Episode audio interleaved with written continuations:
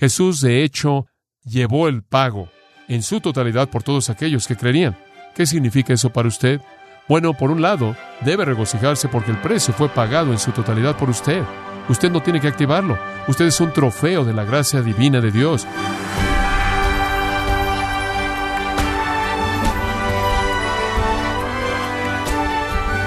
Bienvenido a esta edición de Gracia a vosotros con el pastor John MacArthur. Juan 3:16 es probablemente el versículo más conocido de las Escrituras. Lo vemos en los espectaculares de eventos deportivos, en pósters colgados en las calles, en playeras, sombreros y en muchos otros lugares.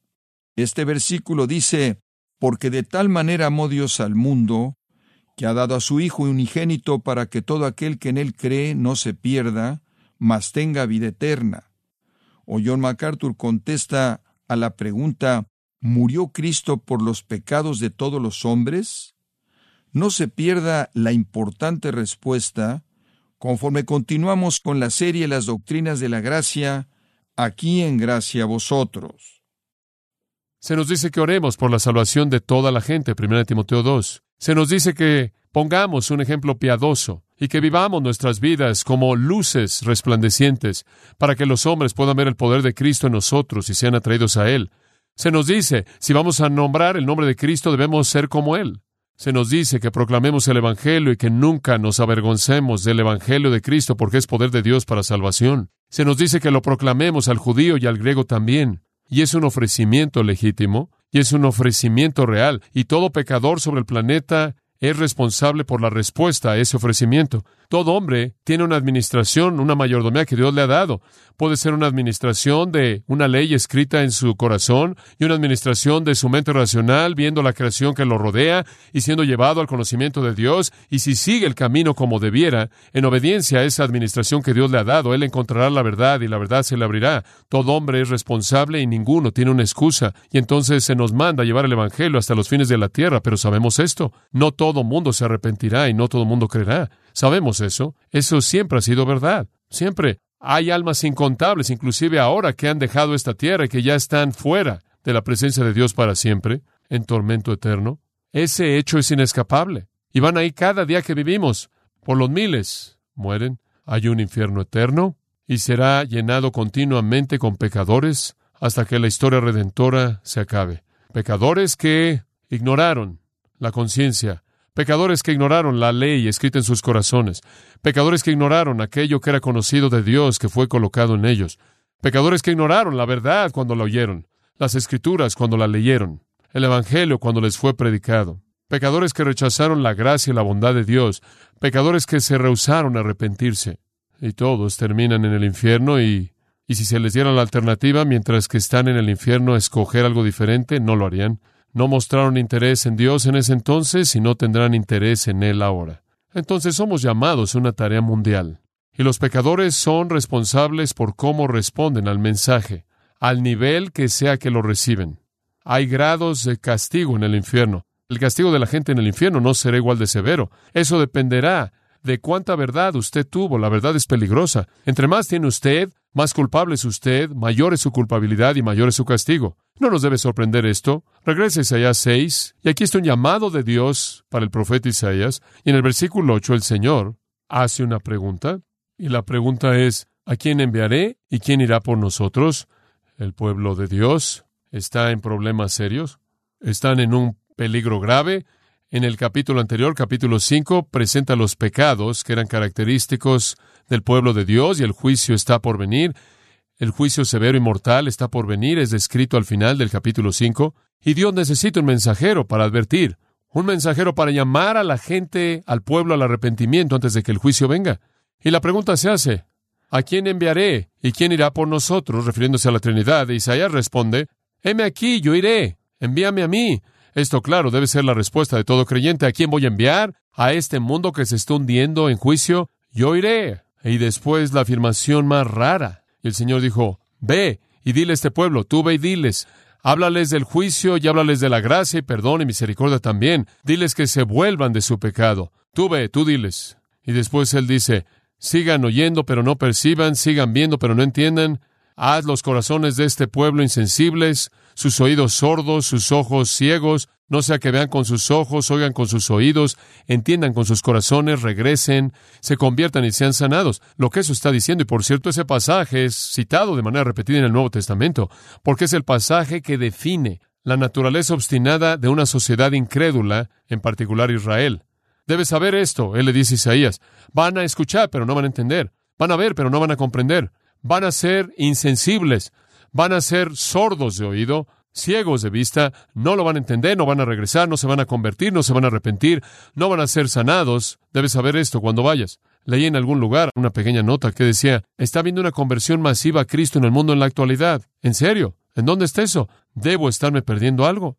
Y él hizo la pregunta correcta en el versículo 11. Yo dije, Señor, ¿hasta cuándo? Digo, ¿por qué debo hacer eso? ¿Por cuánto tiempo? ¿Por cuánto tiempo debo hacerlo? ¿Como dos semanas quizás? No, simplemente síguele hasta que las ciudades sean devastadas y no haya habitantes y las casas no tengan habitantes y la tierra quede desierta y el Señor haya quitado a todo mundo y lo haya alejado y los lugares desolados sean muchos en medio de la tierra Simplemente hazlo hasta que el lugar sea devastado. Hazlo hasta que no haya nadie más para hacerlo. Simplemente sigue predicando. Dices, bueno, espera un momento. Esto parece no ser fructífero. No, versículo 13 es la clave.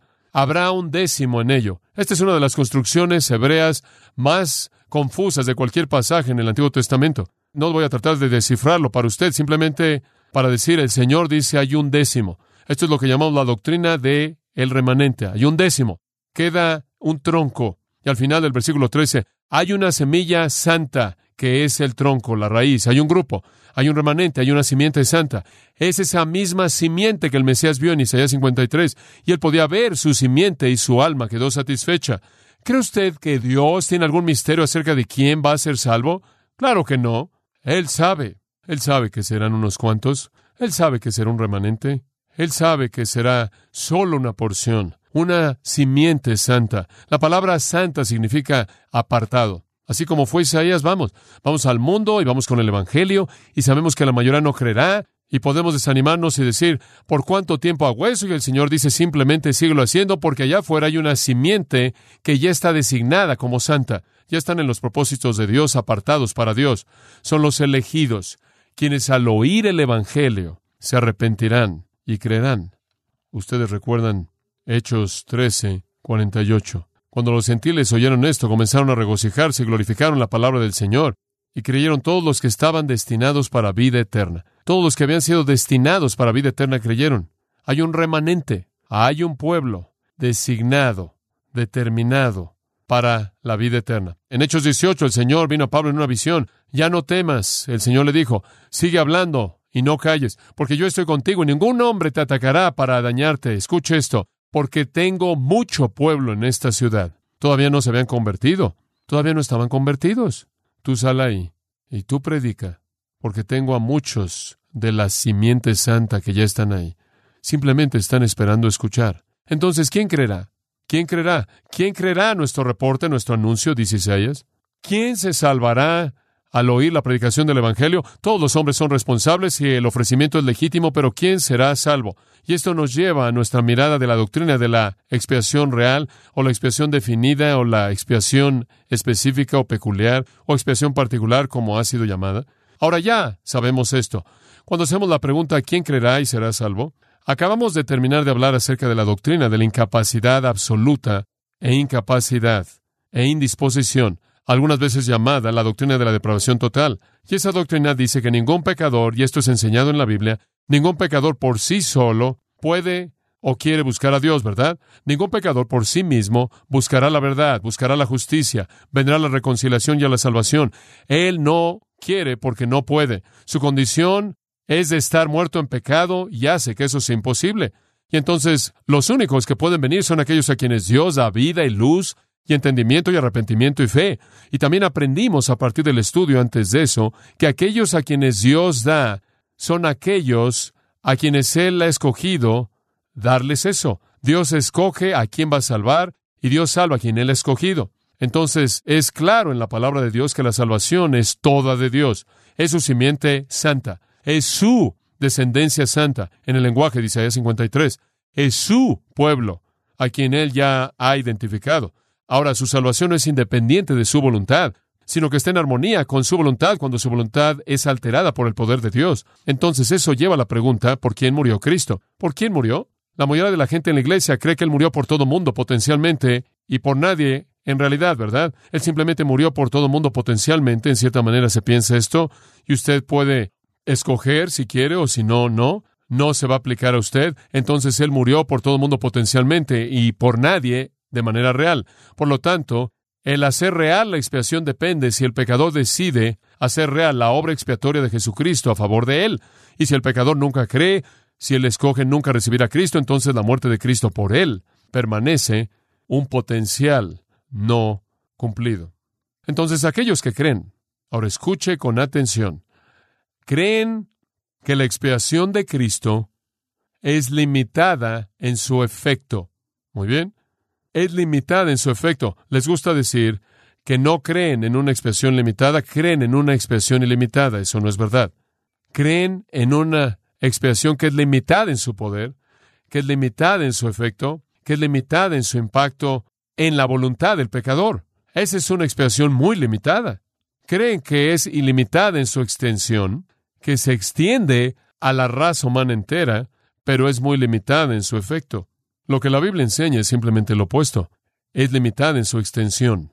Aquellos a quienes Dios escoge y salva. Y para ellos es ilimitada en su efecto, en su poder. Entonces no es una salvación potencial para todos, es una salvación real para los muchos. ¿Quiénes son nuestro y nuestro y nosotros, nos, nos y los muchos y los muchos por quienes Él murió?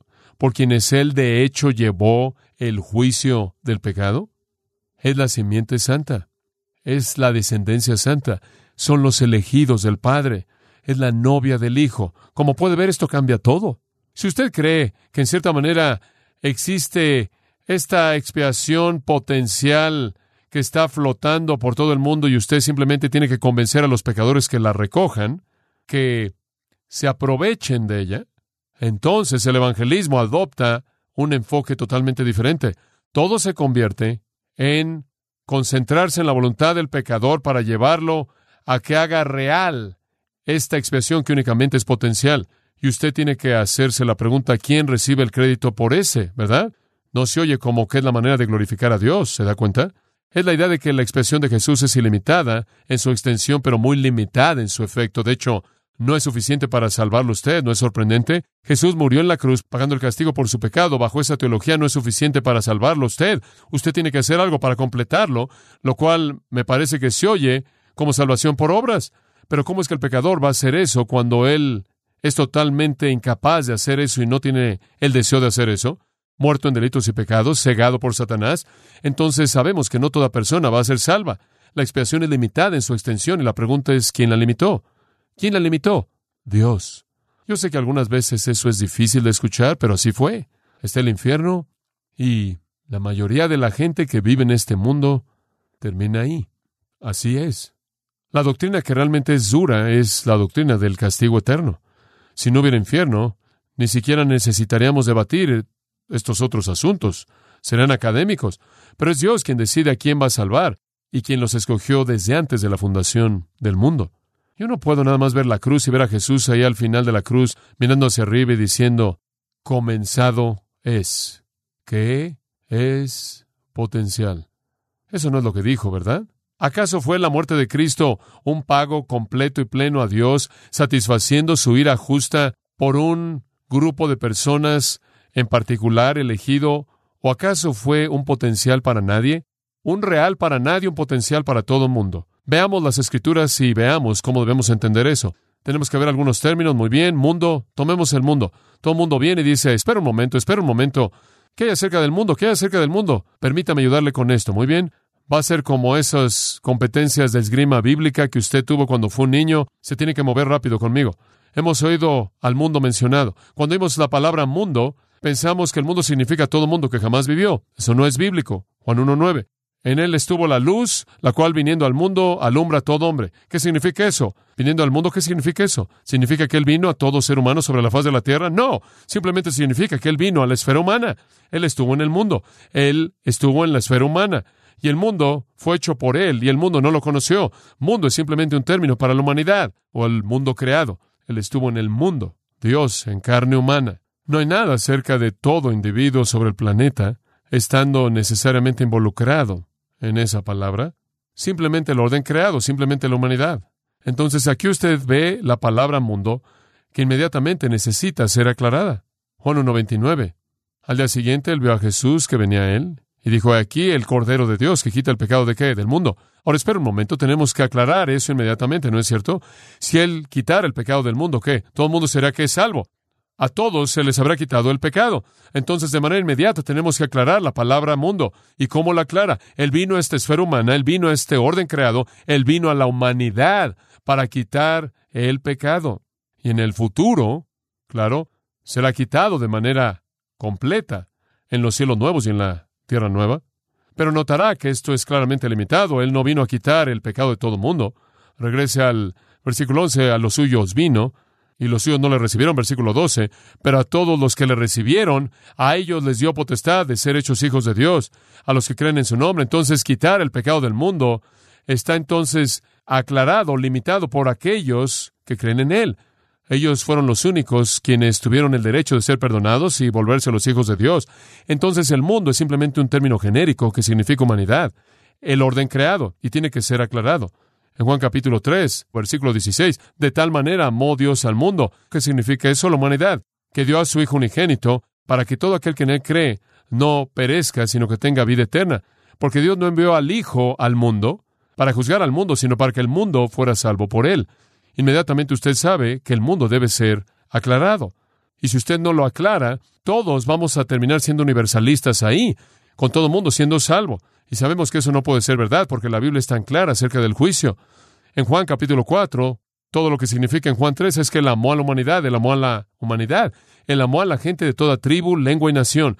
Él amó a todos en un sentido muy general, en el sentido de gracia común y el ofrecimiento del Evangelio y compasión. Él muestra amor al mundo, pero su amor salvador para el mundo es limitado a aquellos en el mundo, la esfera de la humanidad que creen. De tal manera amó Dios al mundo que dio a su Hijo unigénito para que todo aquel que en él cree. Juan 4:42 de nuevo es lo mismo, dice, no es por lo que crees que creemos, porque hemos oído por nosotros mismos y sabemos que este de hecho es el Salvador del mundo. No dice que Él es el Salvador potencial del mundo, Él es el Salvador del mundo. Él es el Salvador del mundo sin aclaración, de tal manera que mundo tiene que ser aclarado. Usted no puede aclarar la palabra Salvador. Él es el bueno Salvador potencial. Usted está tratando de proteger el concepto universal de mundo y termina limitando al Salvador. Realmente refina la situación, ¿no es cierto? O usted va a limitar el efecto de la obra salvadora de Cristo, o usted va a limitar la extensión del mismo, una de las dos. Él es el Salvador del mundo en este sentido. Él es el único Salvador que este mundo jamás tendrá. Él es el único Salvador que la raza humana jamás conocerá. El mundo no tiene otro Salvador. Y lo que realmente es importante señalar a lo largo del Evangelio de Juan, en donde quiera que usted lee esto, el Salvador del mundo, de tal manera amó Dios al mundo, Él estaba en el mundo, etc., mantenga en mente que Juan estaba dirigiéndose a un ambiente de racismo judío antigentil. Y la idea de que el Mesías era por el mundo. Era una idea totalmente extraña, fue una idea revolucionaria. En Juan 6:33, de nuevo el mismo énfasis. El pan de Dios es aquel que desciende del mundo y da vida al mundo. Al mundo. ¿Qué parte del mundo? Versículo 35. El que a mí viene no tendrá hambre. El que cree en mí nunca tendrá sed. Si usted va a tener vida, si va a venir y va a creer, sea cual sea la nación que sea en este planeta, Él es el Salvador del mundo. Primera de Juan 4:14 dice lo mismo en el sentido que no está limitado a los judíos, pero está limitado. Está limitado siempre a aquellos que creen. Juan 6:33 lo acabamos de leer y Juan 6:51 lo sigue. Yo soy el pan de vida que descendió del cielo. Si alguno come de este pan, vivirá para siempre. Y el pan también que yo doy para la vida del mundo es mi carne. Él da su vida por el mundo, pero ¿quién en el mundo? Dice en el mismo versículo, todo aquel que come el pan vivirá para siempre. Siempre está definido, delimitado por creer. Usted lo ve otra vez a lo largo del Evangelio de Juan, Juan capítulo 12, 47 y 48. De nuevo, siempre necesita ser delimitado, aclarado. Si alguno oye mis palabras y no las guarda, no lo juzgo. No he venido a juzgar al mundo, sino para salvar al mundo. Obviamente esto no significa que Él va a salvar a todo ser humano que vive. Significa que Él va a extender su salvación sin considerar raza, color o sexo por todo el planeta, en la humanidad en general. Observe el capítulo 14, 22. Este es simplemente otra ilustración de cómo usted siempre tiene que aclarar lo que significa el mundo. Judas en Juan 14, 22, Judas, no el Iscariote, le dijo, Señor, ¿qué entonces ha pasado que te vas a revelarte a ti mismo, a nosotros y no al mundo? ¿Qué cree usted que Judas quiso decir con eso?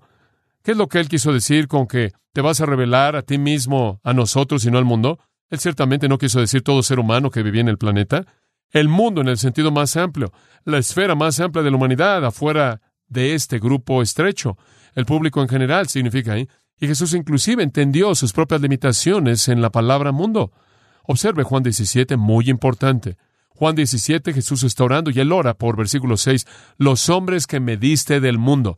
Los hombres que me diste del mundo, oro por ellos, tuyos eran, y tú me los diste, y han guardado tu palabra. Y después pasa el versículo 9, pido por ellos, no pido por el mundo. Y ahí usted tiene a Jesús no intercediendo por el mundo, sino por los hombres que Dios le dio del mundo. De nuevo, usted tiene que aclarar. Y Jesús mismo ahí hace esa aclaración. En el versículo 15 de Juan 17, Él ora por los suyos y dice, no te pido que los saques del mundo, sino que los guardes del mal. Y ahí Él entiende el mundo como este sistema humano con todo su pecado. En el versículo 16 Él dice, no son del mundo. Versículo 18, tú me enviaste al mundo, y yo los envío al mundo. Pero no oro por el mundo, yo solo oro por aquellos que tú me has dado del mundo. Jesús inclusive supo cuáles eran las definiciones del uso de la palabra mundo, simplemente general, más allá de Israel, trascendiendo todas las razas y lenguajes. La palabra siempre es aclarada, definida. Nunca hay una ocasión en la que podemos decir de manera dogmática que significa todo ser humano que jamás vivió. De hecho, en Juan 12, no puedo resistir esto, acabo de pensar en esto, Juan 12, 19, los fariseos se están preocupando más y más por Jesús, y entonces en Juan 12, 19 dice, los fariseos, por tanto, se decían el uno al otro, ven que no están haciendo ningún bien, mira, el mundo se ha ido en pos de él. Bueno, ¿qué cree usted que quisieron decir con eso? ¿Todo ser humano que jamás vivió? No, siempre es aclarado. En Lucas 9, 25 Jesús dice, ¿de qué aprovechará el mundo si ganare el mundo? Bueno, eso es aclarado. Ningún hombre va a ser dueño de todo el mundo. Entonces, simplemente en el contexto entendemos el término mundo es para llevarnos más allá del provincialismo, de lo estrecho y el racismo del judaísmo, para llevarnos a la extensión de la expiación, abarcando esta tierra en todas sus épocas y todas las naciones. Pablo en Romanos 11:15 dice que el rechazo de Israel ha traído la reconciliación del mundo. Y de nuevo Pablo no cree por un momento que eso significa que toda persona que jamás vivió será reconciliada con Dios. Lo que él quiere decir es que el rechazo de Israel, siendo hecho a un lado, la iglesia es injertada y la iglesia es constituida de judío y gentil. Los judíos tuvieron dificultad con esto. Esa es la razón por la que los apóstoles tuvieron en cierta manera que sacudirlos con el hecho de que el Señor estaba haciendo una obra entre los gentiles. ¿Se acuerda usted del libro de los Hechos? Mientras que Pedro todavía estaba hablando en Hechos 10, el Espíritu Santo cayó en Cornelio, gentiles, y todos los creyentes circuncisos que habían venido con Pedro se asombraron porque el don del Espíritu Santo había sido derramado sobre los gentiles también. Bueno, eso era parte de ese mismo provincialismo. Y el Evangelio nunca tuvo la intención de ser limitado a Israel. Lo mismo está en Hechos 15, 6 y en adelante. Versículo 7, podemos retomarlo. Pedro se puso en pie y dijo, hermanos, vosotros sabéis que al principio Dios decidió entre vosotros que por mi boca los gentiles oyeran la palabra del Evangelio y creyeran. Y Dios, quien conoce el corazón, dio testimonio a ellos, dándoles el Espíritu Santo, así como nos lo dio a nosotros, y Él no hizo distinción entre nosotros y ellos, limpiando sus corazones por la fe. Es una pastilla difícil de tragar para los judíos, que el Evangelio se extendiera más allá del judaísmo a la humanidad, de toda tribu, lengua, nación y pueblo. Entonces vemos el término mundo y siempre lo definimos. Hay otro pasaje, dos más, que necesita nuestra atención breve. Simplemente voy a comentar brevemente acerca de estos pasajes. Primera de Juan 2, primera de Juan 2. Jesús, el justo, versículo 1, versículo 2, él mismo es la propiciación por nuestros pecados, y no solo por los nuestros, sino también por los del mundo entero. ¿Qué está diciendo eso? Que Él es la propiciación no solo por nuestros pecados, de nuevo, esto es muy judío en su contexto, sino por el mundo entero. Él está haciendo el mismo punto que Juan hizo una y otra vez, el mismo punto que presentaron en el libro de los Hechos, el mismo punto que Pablo presenta en Romanos 11, que el Evangelio no está limitado a los judíos. Propiciación, por cierto, es una palabra muy fuerte, gilasmos en el griego, y propiciación significa la satisfacción real de la ira justa de Dios. No es un potencial, es una palabra real. Podrá ser traducida aplacada o satisfecha. Él mismo es la satisfacción. Él mismo es el aplacamiento, el apaciguamiento. Él propicia a Dios. Él satisface a Dios. Él aplaca la ira de Dios por nuestros pecados. Pero no solo los nuestros, como la gente que está cerca de Él, sino del mundo entero. Esto quiere decir que no hay otra propiciación para la gente en ninguna otra nación que el que es la propiciación por nosotros. Si esto significara que Él de hecho fue una satisfacción para toda persona que jamás vivió, entonces la palabra es demasiado fuerte para significar algo potencial. Tendrá que significar real porque es una satisfacción. Dios quedó satisfecho con el sacrificio a favor de ellos. Nada queda fuera. Y la muerte de Jesús, querido, fue una satisfacción. Él fue el Cordero sacrificial en el día definitivo de la expiación, cuya sangre rociada ante Dios fue una verdadera satisfacción.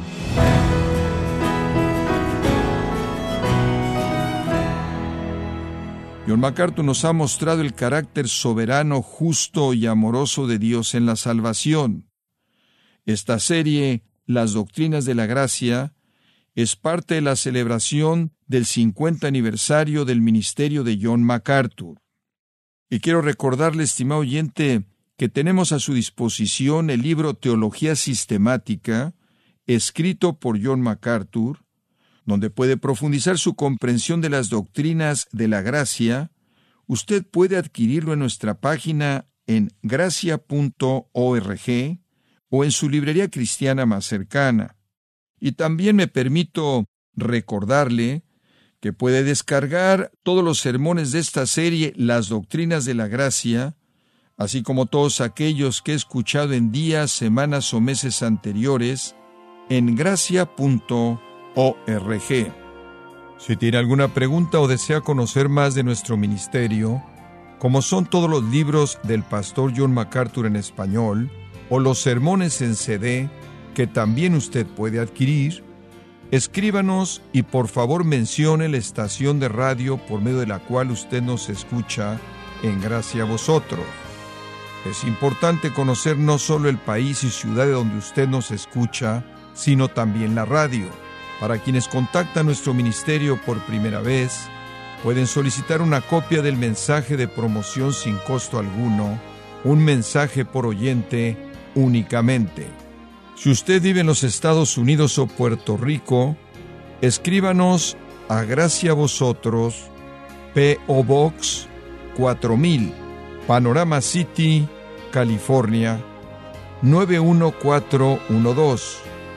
O puede escribirnos a través del siguiente correo electrónico radio arroba gracia.org y queremos agradecerle desde el fondo de nuestro corazón su tiempo y sintonía, y en nombre de John MacArthur y del personal de este organismo, invitarle para que nos acompañe en la próxima edición y así juntos continuar desatando la verdad de Dios un versículo a la vez, en gracia a vosotros.